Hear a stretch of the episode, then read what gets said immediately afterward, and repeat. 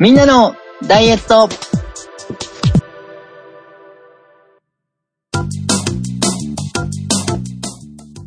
この番組は、実は食べることにことかかぬキサラギに、体の余裕をこしらえておきたい、パクパク系ダイエッターの皆様と、わちゃわちゃしていくダイエットバラエティです。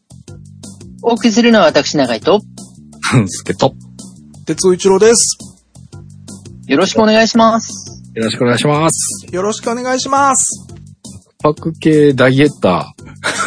なんかパクパク系ダイエッターってすごいなって思いましたが、あんまりすごいなって言ってる自分がそうかもってちょっと思いました。割と当てはまるのかなと思ってるんですけどね、多くの方が。まあでもそうですね。パクパク系ダイエッターってまさしくかもしれません。なんか食べる量が問題だって思いながら、なかなか変えられず、今、至るみたいな。多分食べる量さえコントロールできたら俺全然いいんじゃねって思ってる今日この頃なんですが、前向き。すごいですね。やる気スイッチのない受験生みたいな話になりました。でも前向きポジティブモードはまだ継続中で、なんか大丈夫な気がしています。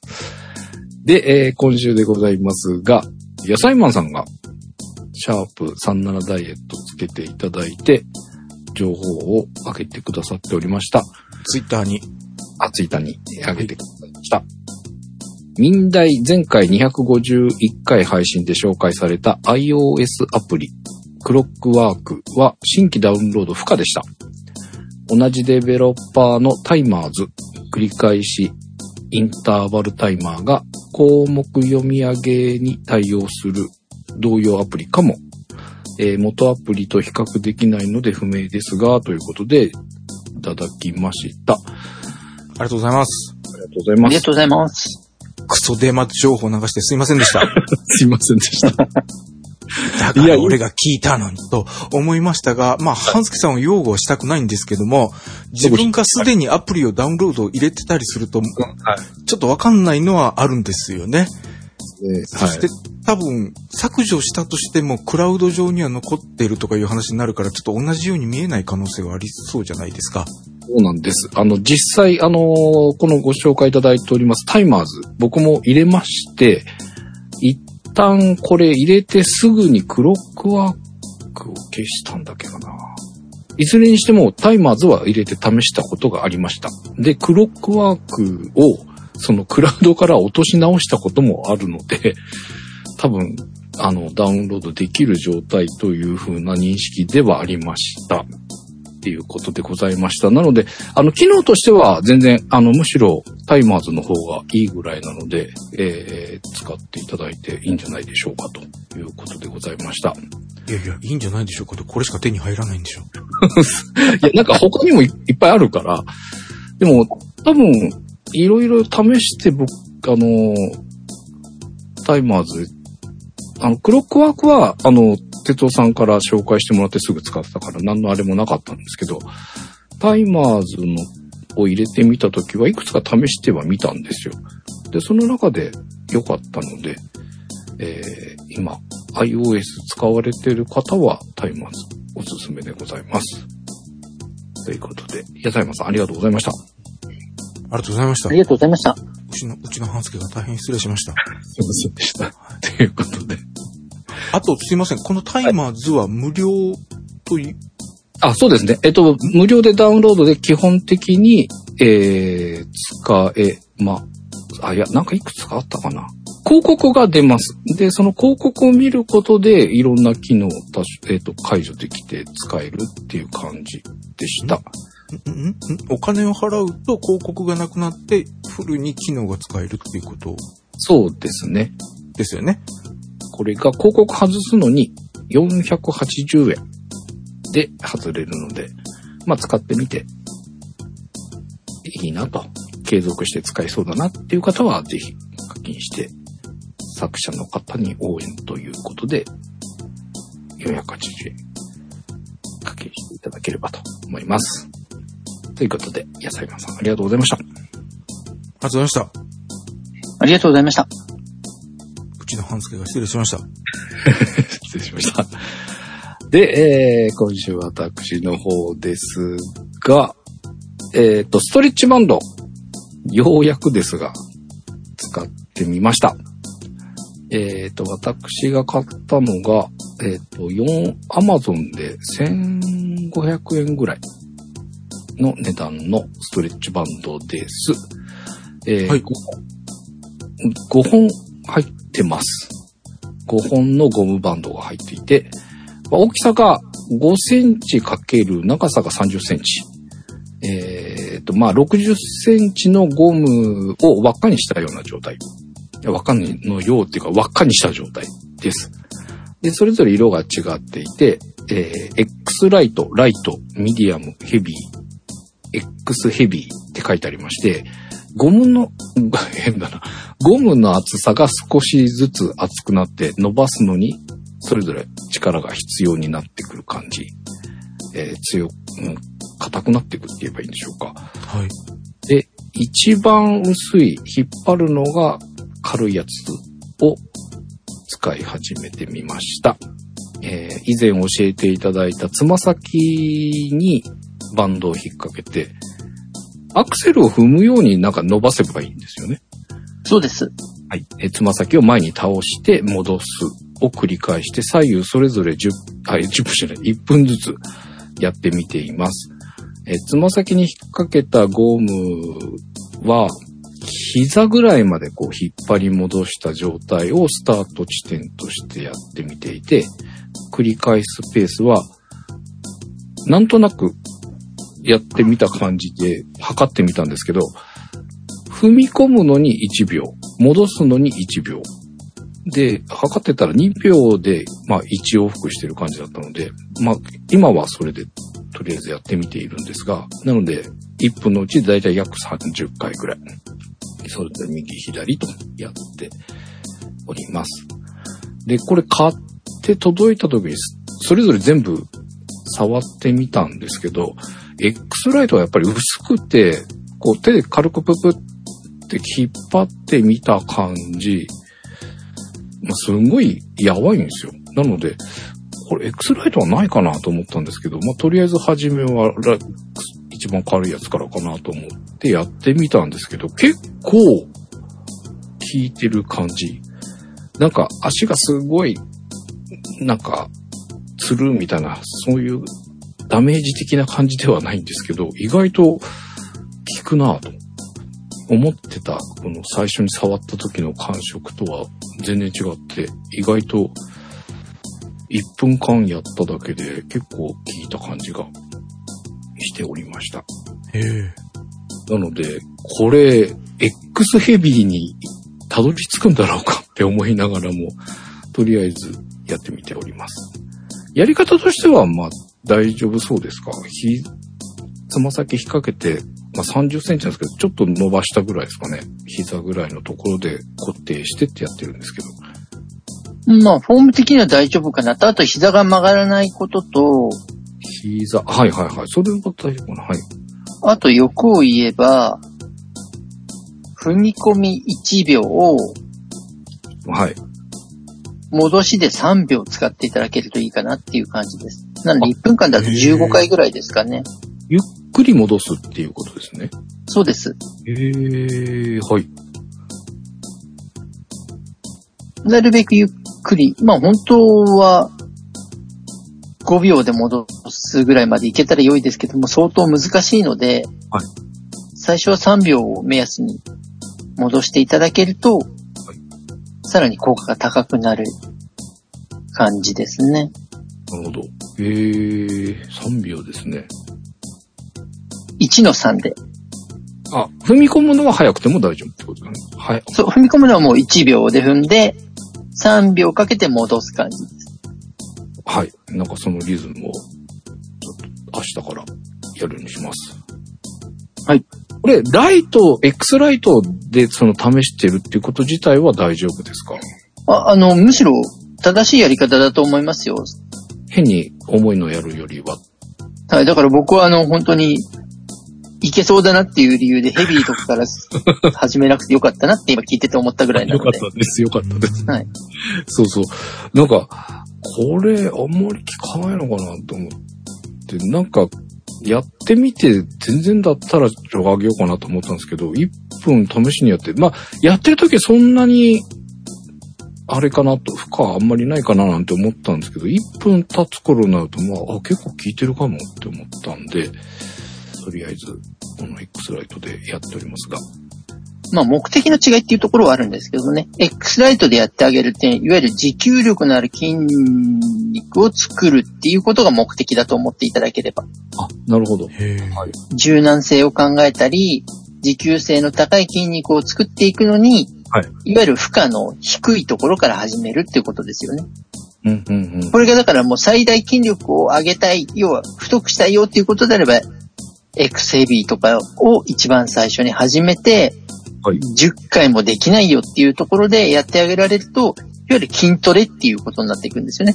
はい、はい、はい、はい。ただ今回、半助さんの目的は、足の、まあ、筋肉及び関節の柔軟性の拡張というのが目的になるので、そういう意味で負荷の軽いところから始めていただける方が、理にかなっているっていうことですね。これ、続けることで、えっ、と、歩くときとかに変化が出てくると思う。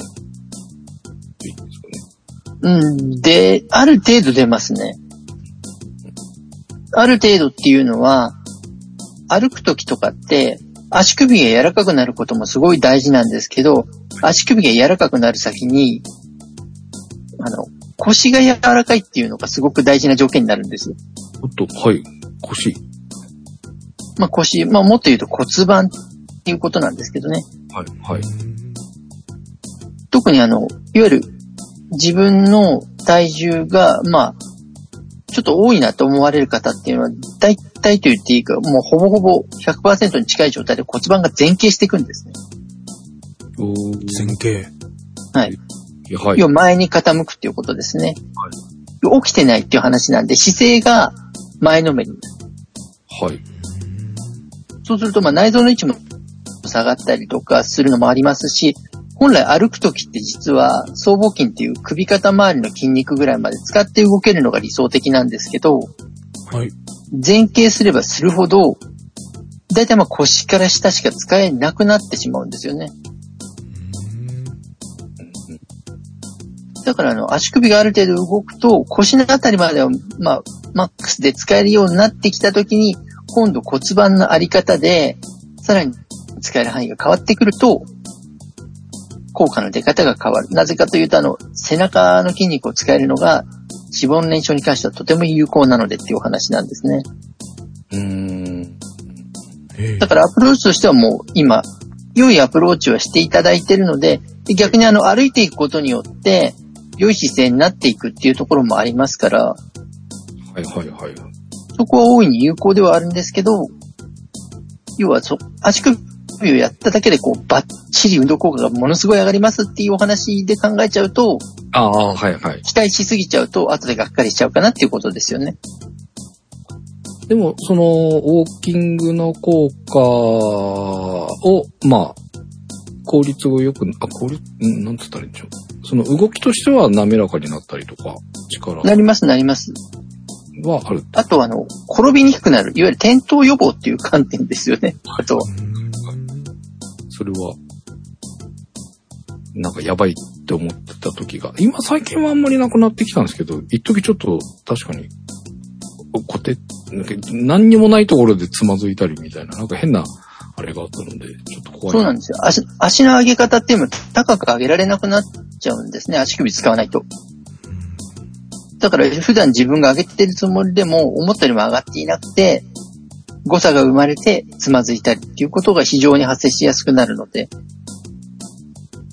そうなんかちょっとこ、こけって、まあ、しっかりぶっ倒れたりとかいうことではないですけど、ちょっとつまずいたような感じになって、一緒に歩いてる人に、今なんかあった？みたいなこと言われて、そう振り返ると何もなくて、俺何してたんだろう？って思うことが、一回二回ではなかったっていう、一時そういう時期があったので。あとまだつまずいても、リカバリーできてるからまだ気づきにくいんです。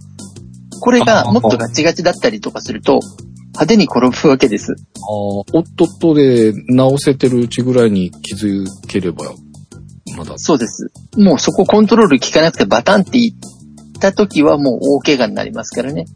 なんだろうはい、高齢の方が転倒して骨折っていうのは、やっぱり足が上げられなくなってたり、あとはまあバランスが崩れた時にコントロールできなくなっちゃうっていうことが非常に大きい要素としてあるので、怖い。怖いですね。うん。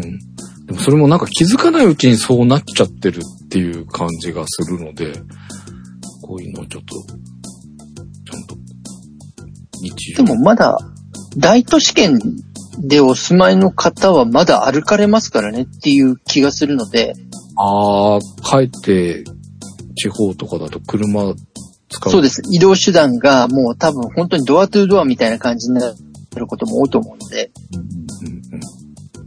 まあ、もう本当に大都市にお住まいの方だと割と歩かれる機会が増えるんじゃないかなという気がします。手藤さんも歩かれますものね。はい、私も田舎ですが、車を処分して歩く。ああ、そうか。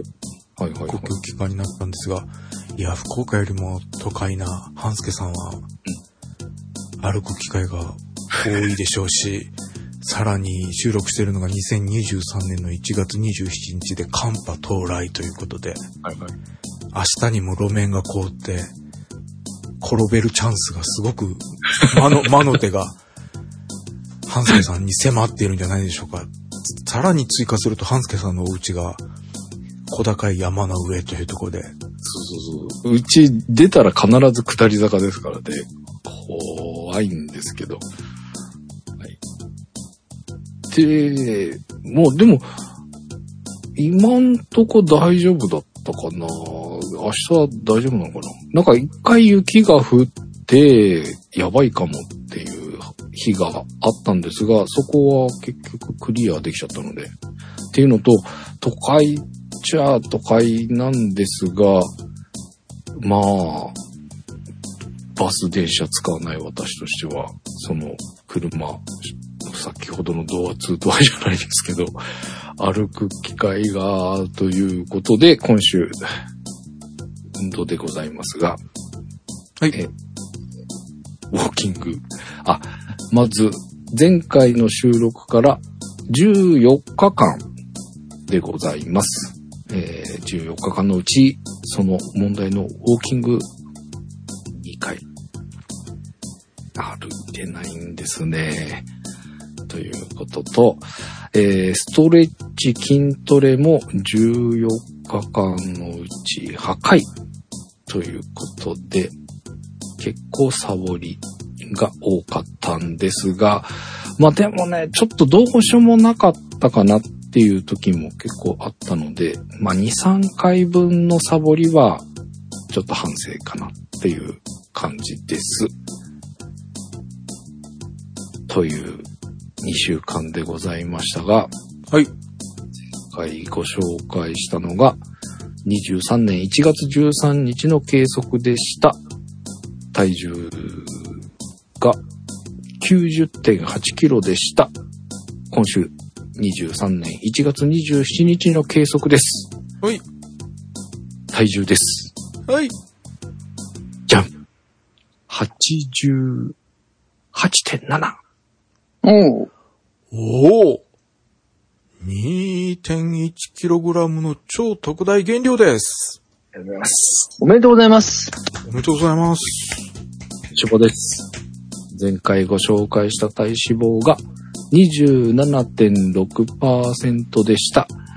今週の体脂肪率です。じゃん !26.7! おお !0.9% の超特大サービス大盛り減量です。ありがとうございます。おめでとうございます。おめでとうございます。おー。すごい。ですです。前回ご紹介したウエストが105.0センチでした。今週のウエストです。じゃん !102.8! おお、にええ、0.2センチメートルの超山盛り特大おかわりボーナス大減量削減です。なんか美味しそう。おめでとうございます。おめでとうございます。すごい。これ、目標見直しますか？春くらいには達成しちゃいますね。いやいやいやいやあ、あと、すいません。あの、編集しながら思ったんですけど、はい中井先生が楽天家だったんじゃねえかなと、前前回。っていう気がしなくもないんですが。あれは中井先生飲んでたとかそういうオチではないんですよね。はい。全くのあの、シラフで。いやいやいやでも、いや、あの、まあ、楽天的っていう部分は否めないですけど、楽天的になっていることに対しては根拠があるからっていう感じなんですよ。ああ、そうなんですか。はい。だから、脳天気に思いつてないき言ってるわけではない。ですけど、そうそう、あの、要は楽観視ができるぐらい、根拠が、あの、あるっていうことなので、うん。まあ、そしてもう早くも答えてくださいましたから、おこれは、いいスタート切っていただきました、非常に。いや、た、前回が急にちょっとボンと上がっちゃったとは思うんですよ。大丈夫ですよ、分かってますから。取り戻せた分かなっていうぐらい、うん大丈夫ですよ、分かってますから。もう一歩いけるとよかったのにっていう感じではあったんですけど。ただ、これも、ちょっと割り込ませて。これも編集しながら思ったんですけど、はい。何？アンスケさんの、その、お手伝い行ってるところは、12月だけが忙しいんそうですね。はい。あの、それは存じなくて、まあ、なんとなくそれっぽいのは何年か越しに聞いてましたが、ということは、そこの大将さんは、12月にごめんね、迷惑かけるからねっていう気持ちを込めて、お弁当をおごってたんじゃないの？それなのにさ、編集し、聞いてたら、12月が来やがってとかさ、すっげえこいつ食わせてもらって、その時のためにやってるのに失礼よなと思って、怒りまくってましたが。そうだったんですね。そうでしょ？いや12月大変だからちょっと暇の時もおごっておいて、これで12月大変だけど頑張ってねっていう意味がこもってたんじゃないんですか？あのまあお弁当には。いや、ああの、の、12月が来やがってかな野郎とか。お前今まで食わせてもらっとって、11ヶ月食わせてもらっとって、それはないやろっていうのと、そこまで12月が忙しいって分かってるなら目標を11月で切っときゃいいのに、またこの人12月を入れた後までやるんだなと思って、また同じ失敗をするんじゃねえかなという点でワクワクしてますが。いやいやいや、とりあえず、まあ、そこも込みで頑張ろうかなとは思っているんですが、よ、楽天か 今ね、まだ、まだ、あれだな、とりあえず、ちょっと、い、いろいろトラブルは、だからね、トラブルもあったんですよ、いろいろ。なので、こう、なんかもう2週間っていうか3週間とか1ヶ月ぐらい経ったような、なんか印象はあったんですけど、そういえばまだ2週間か、みたいな。あ、前回の収録から？はい。なんあ、かそ1月、れが1月なのに忙しかった？忙しかったっていうか、なんかトラブトラブルで。いろいろトラブったり。あ、まあ。あとね、一回、ヒートショックって、はいはい。部屋であったかいところからお風呂場に行った時に急にお風呂場が寒くて冷えてみ血圧が変化してみたいなのだと思ってたんですよ。で、倒れちゃったりとかって。はい。それもなんか聞いたことありますよね。逆で、はい外ですっごい寒くて、あの、もうブルブル状態で、なんて言うんだろう。熱出した時にすっごいガクブルになったりするじゃないですか。すごい寒気がするみたいな。おかんっていううんか、体の芯から本能が震えさせてるんだなっていうような感じの時？はい、は最い。初は普通に、うわ、今日寒いなって思ってたんですけど、家にたどり着いたらほんとそんな感じになってきて、なんか急にギューッとなんかおかんみたいな。これやばいと思って。で、まあ家族のものに聞いたら、もう僕がお風呂最後だったので、まあ普通体洗ってから湯船使うんですけども、ざっとかけて、もうすぐ湯船入っちゃったんですよ。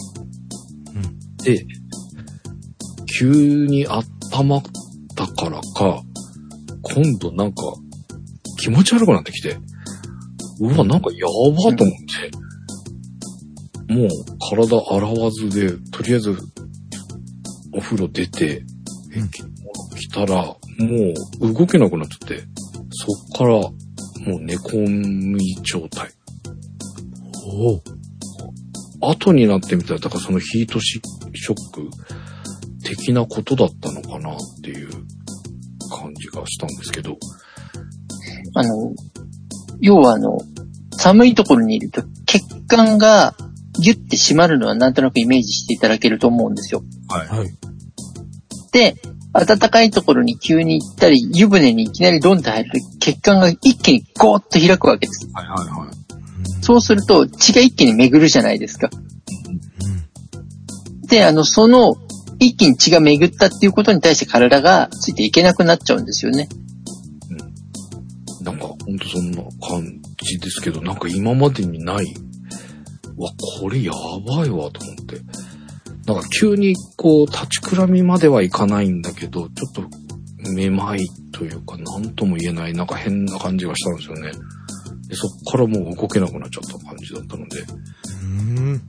急にねな、ので、あの、そういう時だと、まず首と脇から徐々に温めていけると、うんうん。全身徐々に温まりやすくなるんですよ。はいはいはい。逆に言うと夏場ってほら首とか脇を冷やすと、体冷えやすいって言うじゃないですか。はい。はい。なのでその逆で、そこから徐々に、あの、ゆっくり暖かい血を巡らせていけると、だんだん回復するんですけど、一気に入れると、血管が全身一気にバッて開くと、かなり体にとっては負荷が大きくなるんですよね。なんか、結局、こう、血管が細い状態から急に上がって、血圧が急にゴーンって落ちちゃうっていうようなことでっていうような、なんか、そうです、そうです。はい。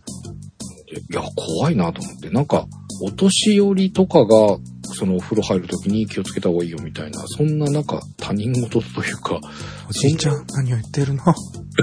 まあでもよう考えたら自分も片足突っ込んでるよなと思って、ちょっと気をつけなきゃっていうふうに思いました。なんで、ね、あのーまあ若い人でもなるかもしれないので、ちょっとこの時期まだすごく寒い日が続くと思いますので、お風呂とか、まあ運動とか、運動みたいな感じだと、あれなんですかね、徐々に上がるからそんなに心配しなくてもいいですかね。そうですね。あとあの、熱を発していくじゃないですか、汗とかで。うんうんうんうんうん。だからバランスを取りながらなんですよね。あと運動するっていうことは、すごい大きいことを言うと自律神経を整えることにつながるわけです。はいはい。だからバランスが崩れにくくなるっていうのもありますし、まあ、もっと言ってしまうと、自律神経を整えるっていうことは、あの、レプチンっていう肥満遺伝子っていうものがあるわけです。はい。おう。簡単に言うと、運動して自律神経が整いやすくなると、そのレプチンをコントロールしやすくなるんですね。うんうんうんうん。そうするとエネルギーを燃やしやすくなるので、それでいわゆる代謝が上がるって言われるんですよ。なるほど。だから単純に動いたことによってエネルギーが出て代謝が上がるっていうだけじゃなくて、自律神経を整えると、肥満に体が傾きにくくする働きがあるっていうことなんですよね。だから自律神経整えるっていうのは本当にあの、すごく大事だったりするんですよね。まあね、この番組では以前からそれに近いお話をしてきたかと思うんですけれど、実はそこを本当にだからストレスがかからないようにするっていうのも自律神経を崩さないっていう上でもすごく大事だったりするので、でもそれがね、なんか崩れてくる時がわかんないんですよね。その、整ってきた時になんとなく調子がいいなとかっていうのは思うんですけど、こう、運動ししなくなっちゃったりとかしておかしくなり始めてるのに気づけないというか気づきづらい。運動しなくなってる時点でおかしいわけですよ。あまあそっか、そういうことですね。そうですね。はい。なるほど。あともう一つ分かりやすい目安で言うと、呼吸を深くできなくなっている時、ああ、浅いんですか？余裕がある時っていうのは人間ってやっぱりある程度深い呼吸をしてるんですけれども、それがなくなってくると呼吸を止めてたり浅い呼吸をしているのですごく疲れやすかったりするわけです。はい、はい、はい、はい。そう言われたらなんとなく。だから意識して深呼吸しなくちゃいけないっていうか深呼吸したくなっちゃうぐらいの状況の時は、もうだいぶ自律神経が崩れつつあるっていうことなんですよね。うるほど。うん。そこら辺。目安としてはそう、ちょっと呼吸があまりしっかりできてないなっていう風に感じたりするのであれば、ちょっとこれは体を少しでも使って自律神経整えた方がいいんだなっていう風に考えていただけると、一個の目安は作れるかなと思いますね。まあ、ちょっとね、そこら辺も意識しながら。まあ、運動してれば、まあ大丈夫っていうとこですよね。まあ、なんかものすごい、中山筋肉みたいな理論になっちゃいますけど、大体、ダイジェストで言うとそういう感じです。まあちょっと今回サボり多くなっちゃったっていう話しますけど、まあ14日のうち8回ですから、まあ1日おきぐらいが少ないペースではあるんですけど、なんとなくこの、思ったのは、3日間が空けちゃうと多分やばいかな。2日ぐらいだと復帰できるので、その3日坊主じゃないですけど、2日サボったらやばいぞっていう風に、ちょっと意識してみようかなっていう風な感じで思いました。なので、まあ、ただ、もうちょっとね、週4とか5ぐらいのペースで、しっかりやっていくようにしたいと思います。ということで、以上でございます。哲夫さんよろしく。まあでもなんだかんだ言ってパーフェクトですからね、本当におめでとうございます。ありがとうございがとうます。ございます。まあ哲夫さんよろしくお願いします。鉄道です。よろしくお願いします。よろしくお願いします。はい。2週間あったんですよね。はい。前回の収録から。えっと、もう今の話の続きでいきますと、自律神経が乱れまくっておりまして、生活ののリズムも乱れとりまして、もう、なんて言うんですか、生活のリズムがひっくり返るを通り越してなんか、荒波の中で転覆するみたいになんか、あー、忙しくなったの半分行って戻るとかじゃなくて、もう2週ぐらいぐるぐる回った感じで、何が言いたいかというと、この2週間で、2週間経ってるんですけど、4日か5日ぐらいしか経ってないような、あ、逆に？すごい。そんな感じなんだ。はい。あの、ロングスリーパーの私なので、完全に24時間置きっぱなしという徹夜ではないんですけども、まあちょっと途中で短い昼寝を挟みながら、でもきちっと朝ストレッチして、で、えー昼があって夜、布団で寝るみたいなのが、かなり3日後ぐらいに、一周期がわ、一周期が終わるみたいな。一周期って言ったら、なんかあれですね。工事みたいな感じですね。言ってびっくりしましたが、一周期みたいな感じなので、私としてはあんまりサボった気がしないんですけど、呼吸が、一周目が3回。なんか、はい。ちゃんと朝起きたらやってるんですよ。はいはいはいはい。そのサイクルが、朝が来ないから、そういうことか。はい。俺はちゃんとやったぞって感覚があるんですけど、記録は3としか言ってくれなくてですね。なるほど。はいはい。うわ、大変だ。はい。全然忙しいとかではないんですが、なんか自律神経が乱れまくっておりました。はい。せっかく楽天的な目標を立てていただき、私も楽天になっていまして、さらに、昨年度の、えー昨年度の困ったところをちゃんと改善して活かそうということで、どんな形にチェックをつけようかと。前回とダブりますが、僕の仕事の週の管轄は月曜日始まりで、日曜日までが1週なんですけど、この番組が金曜日なので、火曜日ぐらいだったら1日ずれてるからもう、その同じ仕事と同じ週で見なすということもできるでしょうけど、金曜日という5日ぐらいずれてるから、どっちに、5日遅れで行くのそれとも 2, 2日早いのみたいな感じになったりとかするのがわけわからなくなりまして、そしたらもう結局、もうこの手の時には、シンプルにデータベースの形の方がいいだろうということで、今年度用の、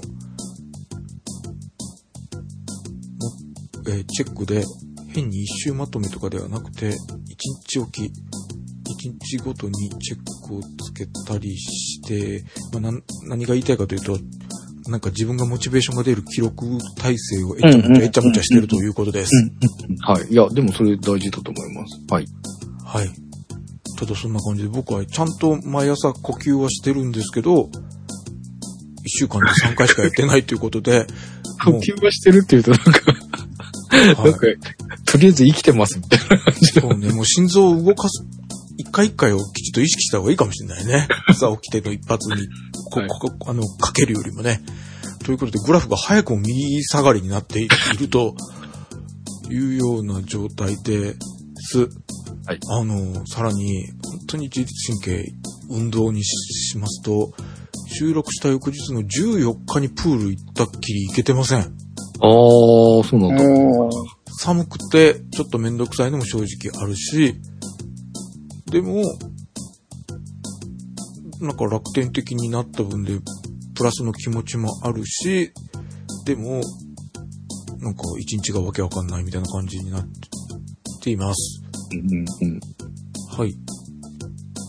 で、えーっと、こう、ストレッチと呼吸がまあ大体一緒。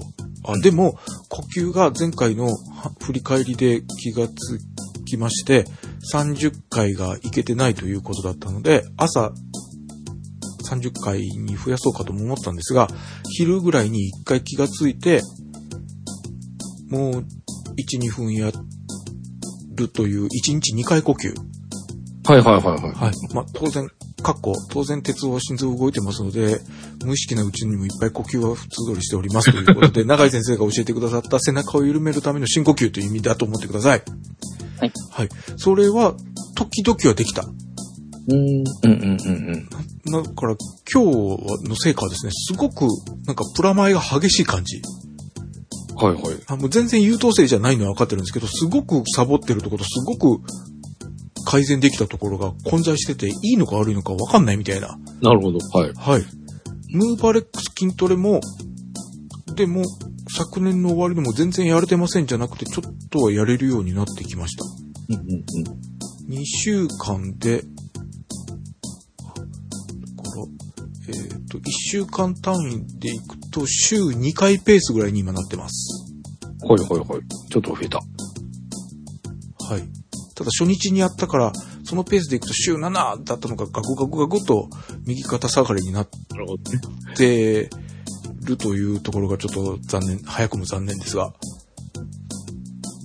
こんな感じなんですが、前回、長井先生から教えていただいた、食べる量を変えるんじゃなくて質を変えるというところで、ああ、はいだから僕、まあ、それを教えていただく前からもう、僕2年ぐらい前から食事の我慢ができないっていうのは、わもう開き直ってるところはあったんですが、でももう、あの、量を減らすことを考えなくていいっていう意味じゃないですか、中井先生が教えてくださったのがね。ああ、はいで、お腹いっぱいになる。うん8分目も我慢できない。まあ、8分目ぐらいした方がいいのかな。ね。でも、あのーいっぱいにはなりたいということなので、ソーダストリームを先に飲んで、ああ、はいはいはいはい。ソーダストリームを飲んでご飯を食べて、炭酸ガスでお腹いっぱいもいっぱいだよね、と。うんうん。で、それで足りなきゃもう一回食べりゃいいやぐらいのつもりで開き直って、ソーダストリーム。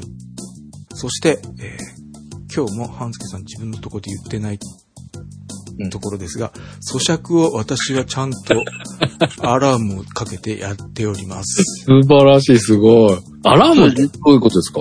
食べ始めて教顔えません。いやいや、まだまだなんですよ。はい。でこんな風に時間がひっくり返ってるからアラームじゃ効かないんですよ。単純に朝6時、昼12時、夜18時とかだったら、アラームでいけるんでしょうけど、で、この話の時に、シーズン1の時から僕、半助さんがいつも咀嚼を忘れてるっていうのがあったから、うんあんたアップルウォッチとかスマホとかあるんだから、アラームを流せばっていう意味で、時間は決まってないのって聞くといつも何か違う話題にずれるんですよ。はい。俺、ファーストシーズンの時からね、あの、き最後に、お前、まぶたの裏に咀嚼って入れ墨しろよって言おうってずっと十何年思ってるぐらいなんですよ。でもね、なんか、なんか、なんか、いや、でもね、なんとかかんとかって言って話が必ずそれるんですよ。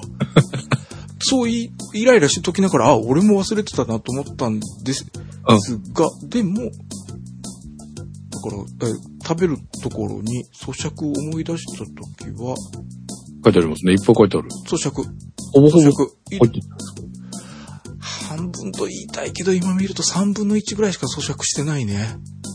え、これだけひっくり返ってると言いながら1日3食をちゃんと食べてるっていうところが なんか、そそれは思った。それは思った。ね後半とかでしっかりと全然ひっくり返ってない人の朝昼晩みたいな感じのあれになってますが。はい。でも咀嚼を極力意識して、装飾なんかいっぱい入ってるじゃないですか。すごい。3分の1は知ってるでしょ半分は入れてないけど。半分、うーん。まあでも半分に近いんじゃないですか、これ。うん。はいありがとうご。ざいます。なんで、工夫としましては、まあ冬なので鍋。うん。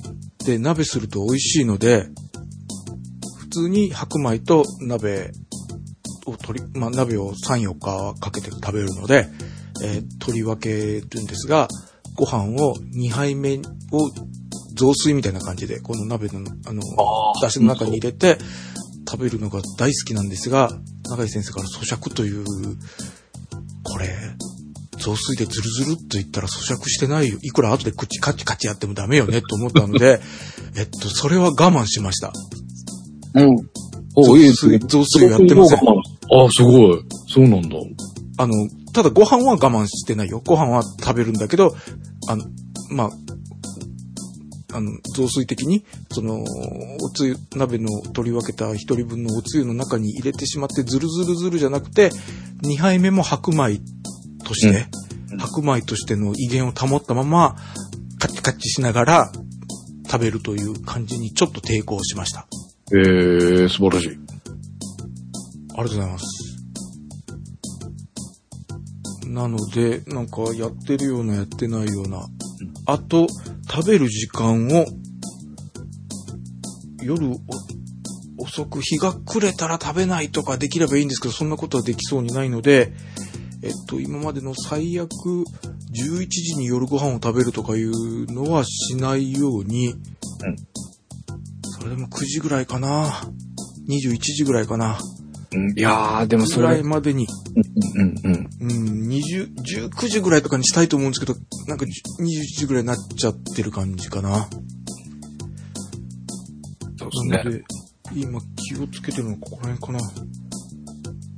そう、炭酸の咀嚼するのと、深呼吸、昼間ちょっとやるでしょ？で、朝、筋トレができなかったらずっとできないになっちゃうのを、朝できない時とかひっくり返った時は昼に筋肉さんの軽いやつでもやった方がいいんじゃないかなと。これは全然一回もできてないな。うんうん。で、夜食しないぐらいをちょっと気をつけるようにしています。はい。はい。全部有酸素運動は全然という感じで全然褒められない状態です。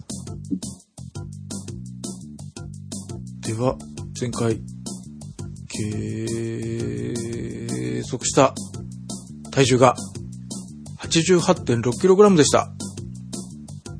今週、じゃん !87.9! おうあれ？お、0.7キロの減量でーす。ありがとうございまおめでとうございます。ありがとうございます。体脂肪率ですい。前回計測した体脂肪率が30.6%でした。今週は、じゃん !30.4! おうお、0.2%の、これまた減量。誤差でもイエーイおめでとうございます。ありがとうございます。ウエストです。前回計測が98.2センチメートルでした。今週はじゃん !97.1! おこれはすごいじゃないですか。1.1センチの減量でパーフェクトです。ありがとうございます。なんかその壮大な振りは、このパーフェクトを、いえいえ、そんな、あの、演出も何も考えてないです。だって僕本当に測るのはさっき、2週間全く測ってませんから、はい、半助さんみたいに一日一日体重は、とかいうのを見てないので、僕絶対太ってると思ってた、今回。うんうんうんそんな感じのイメージだったけど。はい。さなので、ちょっと結果が少し良かったので、スイミングい行きたいかな、と。いまいち乗り気じゃなさそうな。そう。あの、ウォーキングの時でもそうですけど、一回行くと行きたくなる。そうですね。それも。ですけど、今はちょっとという感じはありますが、ちょっと食生活をそんな感じで。なので僕としては、ね、前回さらっと言いましたが、結局大した変化もなくやったので、ちょっと今言ったような工夫をするような感じで、さらに半年というふうに考えております。もうお食事の工夫だけでこれだけ数字が落ちたら、すごいじゃないですか。うん、うん、うん、うん。そうですね。その結果なんですかね。いや、あの、大きいと思います。正直。ありがとうございます。半助さんが咀嚼を覚える前に、早く私が咀嚼を完璧にして、とっとと番組卒業したいとは思ってはいるんですが、自律神経乱れまくってですね、なんかもう、はい、立ち直りたいです。もうでも食事の摂取量に対して体重の減り方、ウエストの減り方を考えたら、うん。正直かなり大成功と言って良いうん。あ、本当ですか？です。正直な話。え、中井先生、今日飲んでる？そんなんではない。いや、全く、もう全然シラフで。今日楽天か。そういうわけでもない。いや、あの、客観的に見てすごくないですか？だってあの、いつもよりも運動量減っているのに、食事の量変わらないのに、体重も体脂肪も、サイズも落ちてるっていうお話なんです。これはかなりすごいですよね。うん。ありがとうございます。喜んでいいんそし、はい、もちろんです、もちろん。あそしてあの、はい。やっぱりだから咀嚼がすごく大きいっていうことを、哲夫さんが今回、はい。中井先生、言っちゃダメ。身をもって半助が覚えちゃうからダメ。大丈夫ですよ。多分あの、半助さん美味しいもの見ると、一回多分咀嚼を忘れると思うので。はい。今度は阪神タイガースの、野球の阪神タイガースの監督になられた岡田さんが、昔から言葉をはっきり言わない方って有名なんですけど、えー今年監督に復活されて、で、前の監督が優勝をもうしたつもりになるというようなことをやるような方だったので、その反動もあって、あえて優勝とは言わないと。あれというあれ？自分の、はい。試合後のインタビューの時にもそらそうよで何を指してるのか、選手も分かってなかったというようなぐらい言葉をぼかす方なんですが、今年はもう一方的に優勝を目指すとも言わず、あれを目指すと言っておられるんですが、ええー、あれはい。なので、ここでは、半助さんに咀嚼を覚えないように、あれを、あれをいっぱい、あれしております。なるほど。はい。いっぱいじゃないな。もうちょっとでも、ちゃんと毎回、あれを食事のたびにするようにと思っております。まあ、なので、それが伴っていくと、かなり食事自体が、心配が減るというか楽しめるようになるっていううん。感じがあると思うんですね。先生、あれはどれぐらいを目安にしたらいいんですか ?1 回の食事で。まあ、以前でも多分僕、ファーストシーズンの時にもお話してると思うんですけど、はい。歯科医の方に言わせると、一口100回だと、もうむしろ痩せてしまうと。うーん。ただまあ、それは本当にあの、フランス人のように食事に時間をかけないといけなくなるので、うん。一噛み、まあ以前は30って言ってたんですけれども、最近は20から30の間っていう形で僕をお伝えするようにしてるんですね。口に入れる一口でというようなイメージそうですかはい。はい。なんで、あの、それが頬張られてしまうと多分20巻でも、実際に一口が5回ぐらいしか噛み砕けてない状態で入っていく可能性はあるので、ああ、まあ、あまり頬張ることなく言っていただけた方が良いのかなと思ってますがあ、なるほど。頬張ってごくじゃなくて、その分ちょっと見越して少ない一口を、さらに、1、2、3、4、5、6、7、うん、うん、うん、うん、うん、うん、うん、うん、うん、うん、うん、ぐらいまでやって飲み込む。そうですね。だからまあ普通に一口口に運んで、でまあそのぐらいだと口の中で動く余裕というか、はい。まあ生まれるぐらいのところで動かしていただけるというからで、それだけあの動かしていると、当然満腹中枢も早く働くようになるので、はい。当然食べる量っていうのもはい。自然と抑えられるようになる。はい。要は満腹が早く来るっていうことですよね。はい、はい。僕、回数よりも一口を少なくするという今のあれの方が効くかもしれないな。意識できるかもしれないな。うん。うん。そうやっぱり頬張ってしまうと、はい。あんまり実は噛めなくなってしまうので、んんそうですよね。確かにそうですね。うん。確かに少なくするって言うと、なんか自然と増えそうですね。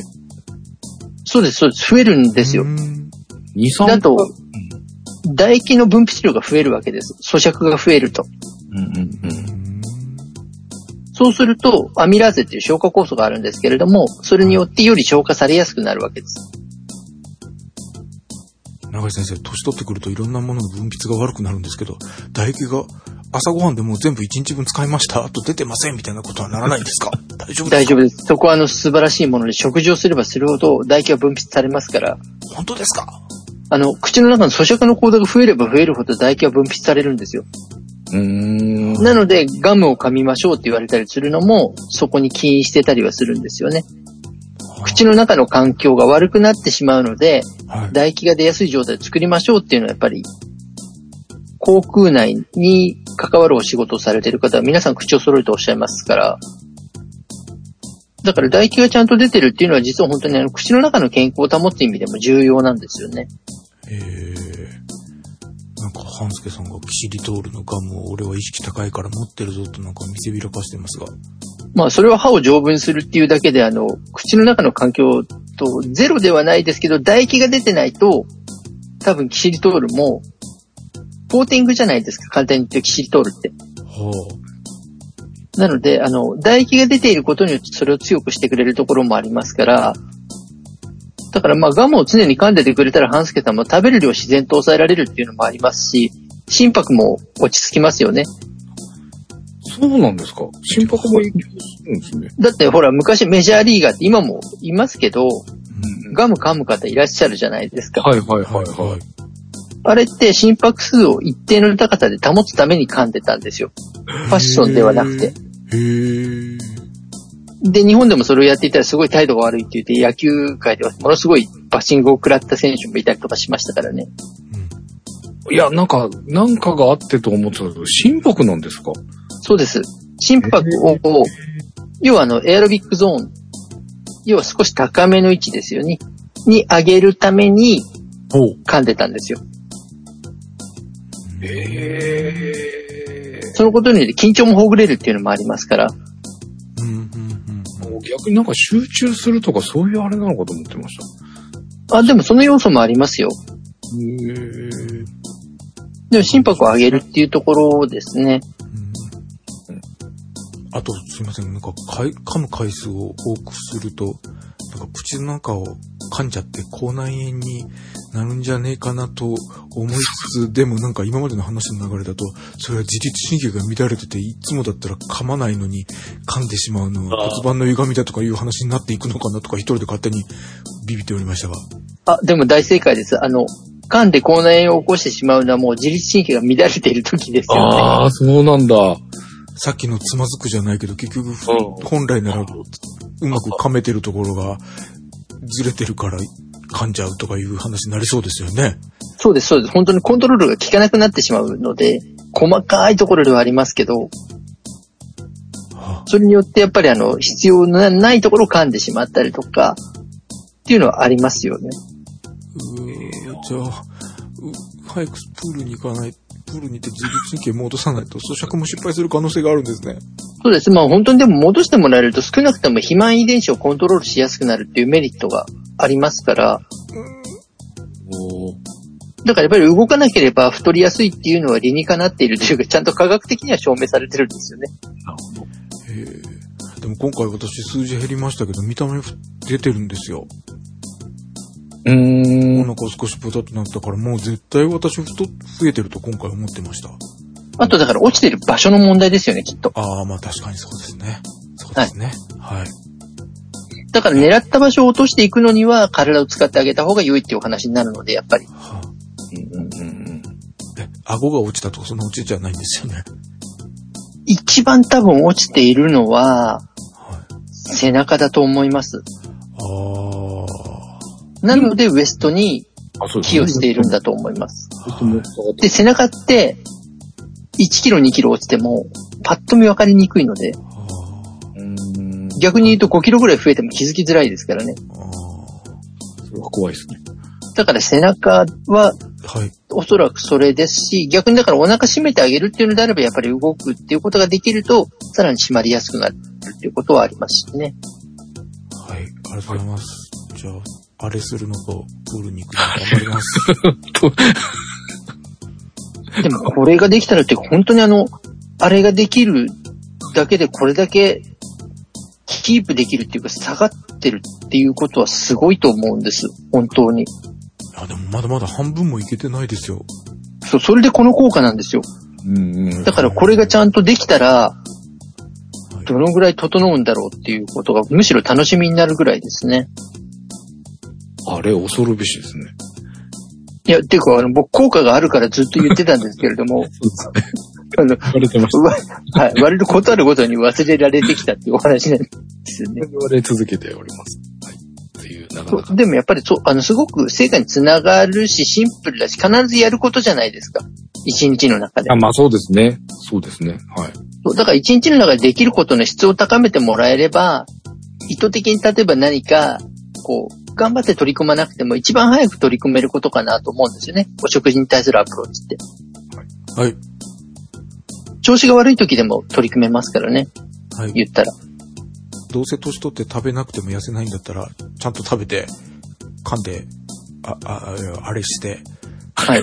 あれします。はい。食事を楽しみながら落とせるようになるのはとてもいいことだなと思うので、はい。ありがとうございます。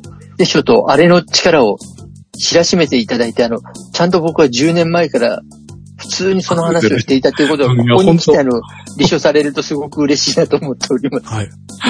ずーっと言われてますからね、僕特にね。笑いながら言うな。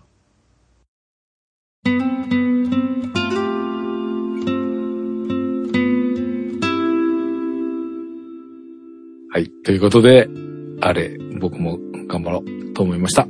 ということで、今週も最後までお付き合いいただきありがとうございました。この番組にはダイエットのお悩み、動いた自慢、ご意見ご要望などお待ちしております。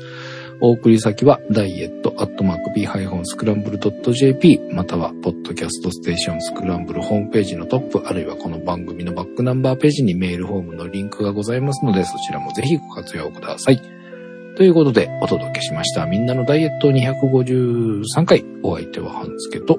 あれと、長いでした。ではまた次回。ありがとうございました。あれ？ありがとうございました。